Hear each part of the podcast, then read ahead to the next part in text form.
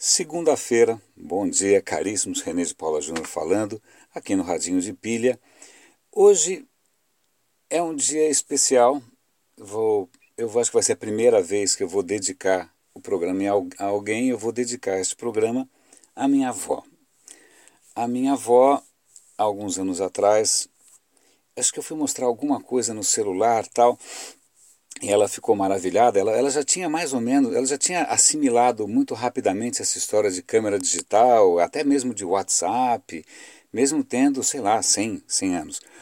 E aí uma vez que eu mostrei uma coisa para ela, parou, ela olhou para mim e falou assim: "Você acompanha o progresso do mundo". E a vovó faleceu sábado, e eu dedico esse programa a ela e a essa questão que ela levantou fico super lisonjeado por ela ter visto dessa maneira, porque afinal, alguém que viveu 101 anos acompanhou muita coisa, algumas delas progresso, outras delas nem tanto, difícil saber. E o mesmo eu, eu agora reflito e penso sobre o que, que eu estou acompanhando, até que ponto a gente consegue chamar isso de progresso ou não. Então vamos lá dedicar esse, esse programa a minha avó, é, cujo apelido era Mocinha. Curiosamente, hoje, é, eu estava juntando, né, algumas, conectando algumas ideias, algumas notícias tal, mas hoje saiu na, na revista Technology Review do MIT um artigo extremamente interessante sobre interfaces conversacionais.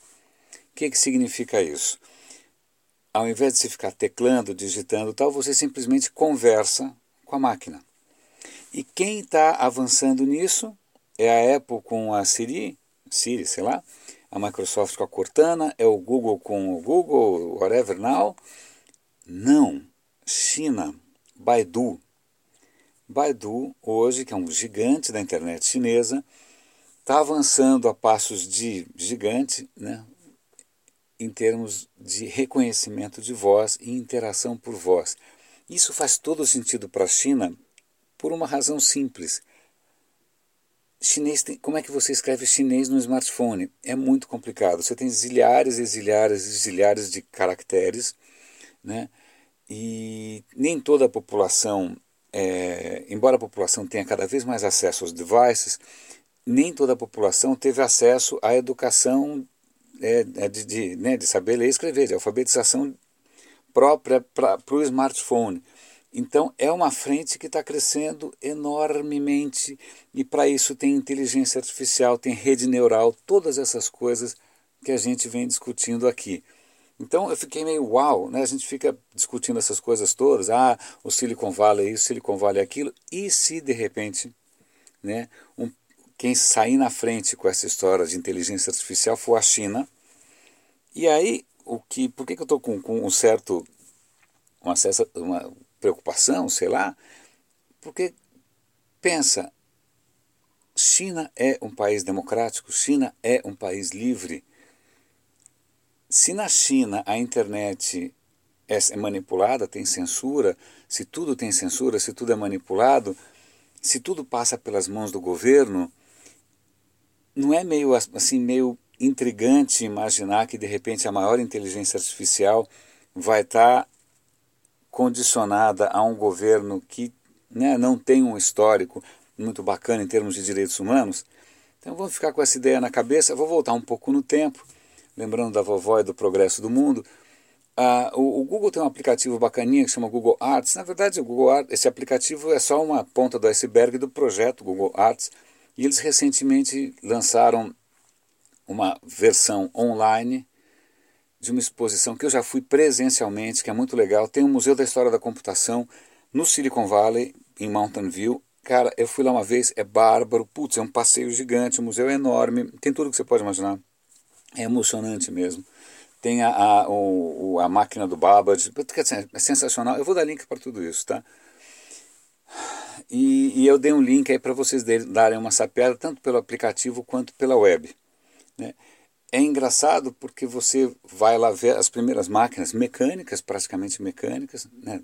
aí você vai para os computadores analógicos, aí você vai avançando, chegando cada vez mais perto da gente, aí você tem os palmes, aí você tem os smartphones, aí você tem, você vai chegando perto. Mas o que acontece agora, eu fico, né, como é que você representa num museu um robô na nuvem? Talvez seja só um microfone, talvez seja um alto-falante, talvez seja um fone de ouvido como no Her. Né? E falando em, em, em, em Her, ou, ou, eu, eu assisti recentemente o filme Ex Machina, aliás, eu recomendo, achei um belo filme, belo filme, várias questões ali, extremamente intrigante. A, a história da reviravoltas é estupidamente bem feito, mas eu, eu não vou estragar o plot, não vou contar nada, mas eu vou focar num aspecto só, assim que eu contar de algumas outras notícias que saíram. A primeira delas é a seguinte: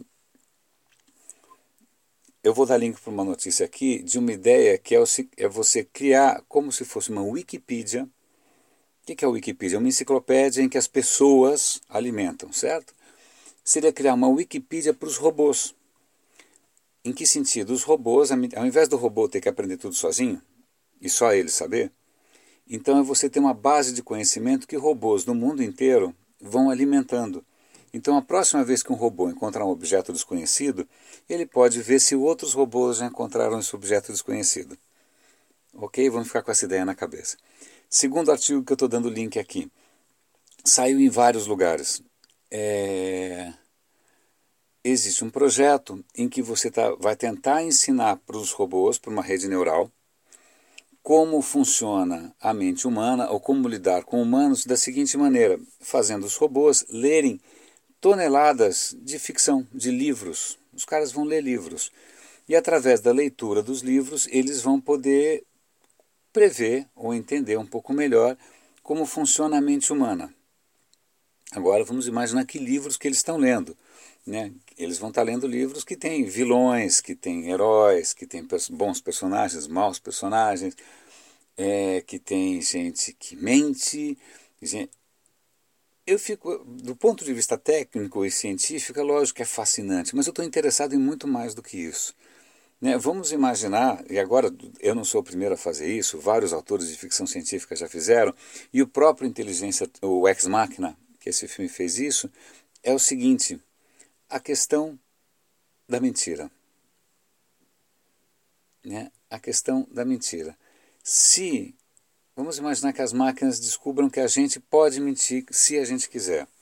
Agora, vamos imaginar também que as máquinas consigam reconhecer muito mais rapidamente, prontamente, quando a gente está mentindo. Isso acontece no filme, vocês vão ver lá. Né? Sobretudo porque a gente passa pistas, a gente tem microexpressões, nem a gente percebe. É capaz que a gente esteja mentindo para a gente mesmo que os robôs vão perceber. Né? Então, que cenário? Agora vamos lá, um cenário onde a gente, os robôs conseguem interpretar a gente melhor do que a gente mesmo. Os robôs podem estar na mão de um governo como a China, certo? Certo. E aí, agora, o próximo passo é: e se o robô descobre que é possível mentir, ou que é possível de alguma maneira manipular as nossas percepções, que são capengas, que são mancas, que são. Né? E eles também decidem mentir. Tá? Essa é uma questão curiosa que dá para um outro artigo que eu estou dando link para vocês, que é um outro grupo de pesquisadores que está preocupado como é que a gente embute algum senso de moral numa inteligência artificial. O que, que vai impedir essa inteligência artificial de mentir? Ou de tomar uma decisão errada, de tomar a melhor decisão. Você está num carro autônomo, o carro autônomo só tem duas alternativas: matar uma velhinha, matar uma criança. Ele vai ter que tomar uma decisão. Não tem alternativa. Em base com que base que ele vai decidir? Né? Com que base que ele vai decidir? Né? O mundo humano não é zeros e uns. O mundo humano é tomar decisões com base em algum princípio e depois pagar por isso, ou ter que defender isso de alguma maneira. Né? Então, existe aqui, estou dando um link bacana para você dar uma olhada nisso, pesquisas de como você passa um senso moral. Vai ser através de livros de ficção? Vai ser através... Lendo, que livros que ele vai ler? Né? Ele vai poder ler o Minha Luta, do Adolf Hitler? O Mein Kampf? ele vai poder ler o livro vermelho do Mao Tse Tung, ele vai poder ler a Bíblia. Que livros que esse, essa inteligência artificial vai ler? Agora, para concluir, ou para começar a concluir pelo menos, Curiosamente, o, o Sérgio Augusto, que, que, que é, um é um jornalista brasileiro, ele escreveu uma belíssima matéria, eu vou dar o link para vocês no Estadão, fazendo um belo apanhado da história da inteligência artificial no cinema, na ficção, na literatura e levantando muitas dessas questões. O texto está muito bom.